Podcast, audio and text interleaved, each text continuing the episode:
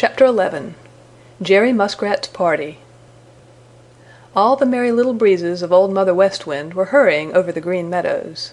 Some flew this way and some ran that way and some danced the other way.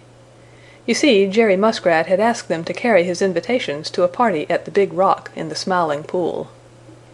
Of course every one said that they would be delighted to go to Jerry Muskrat's party. Round Mr. Sun shone his very brightest. The sky was at its bluest, and the little birds had promised to be there to sing for Jerry Muskrat, so of course all the little folks in the Green Meadows and in the wood wanted to go. There were Johnny Chuck and Reddy Fox and Jimmy Skunk and Bobby Coon and Happy Jack Squirrel and Striped Chipmunk and Billy Mink and Little Joe Otter and Grandfather Frog and old Mr. Toad and Mr. Black Snake, all going to Jerry Muskrat's party. When they reached the Smiling Pool they found Jerry Muskrat all ready. His brothers and his sister, his aunts and his uncles and his cousins were all there. Such a merry, merry time as there was in the Smiling Pool! How the water did splash! Billy Mink and Little Joe Otter and Grandfather Frog jumped right in as soon as they got there. They played tag in the water and hid behind the Big Rock. They turned somersaults down the slippery slide, and they had such a good time!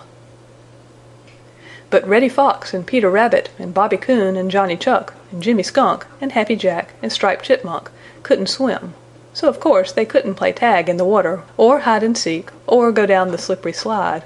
All they could do was sit around to look on and wish that they knew how to swim too. So of course they didn't have a good time. Soon they began to wish that they hadn't come to Jerry Muskrat's party. When he found that they were not having a good time poor Jerry Muskrat felt very badly indeed.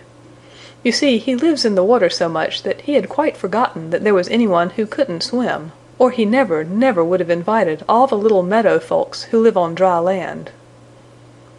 "Let's go home," said Peter Rabbit to Johnny Chuck. "We can have more fun up on the hill," said Jimmy Skunk. Just then Little Joe Otter came pushing a great big log across the Smiling Pool. "Here's a ship, Bobby Coon. You get on one end and I'll give you a sail across the Smiling Pool," shouted Little Joe Otter. So Bobby Coon crawled out on the big log and held on very tight, while Little Joe Otter swam behind and pushed the big log. Across the Smiling Pool they went and back again. Bobby Coon had such a good ride that he wanted to go again, but Jimmy Skunk wanted to ride. So Bobby Coon hopped off of the big log and Jimmy Skunk hopped on, and away he went across the Smiling Pool with Little Joe Otter pushing behind. Then Jerry Muskrat found another log and gave Peter Rabbit a ride. Jerry Muskrat's brothers and sisters and aunts and uncles and cousins found logs and took Reddy Fox and Johnny Chuck and even Mr. Toad back and forth across the Smiling Pool. Happy Jack Squirrel sat up very straight on the end of his log and spread his great bushy tail for a sail.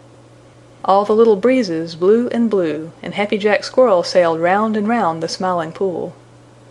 Sometimes some one would fall off into the water and get wet, but Jerry Muskrat or Billy Mink always pulled them out again, and no one cared the tiniest bit for a wetting. In the bushes around the Smiling Pool the little birds sang and sang.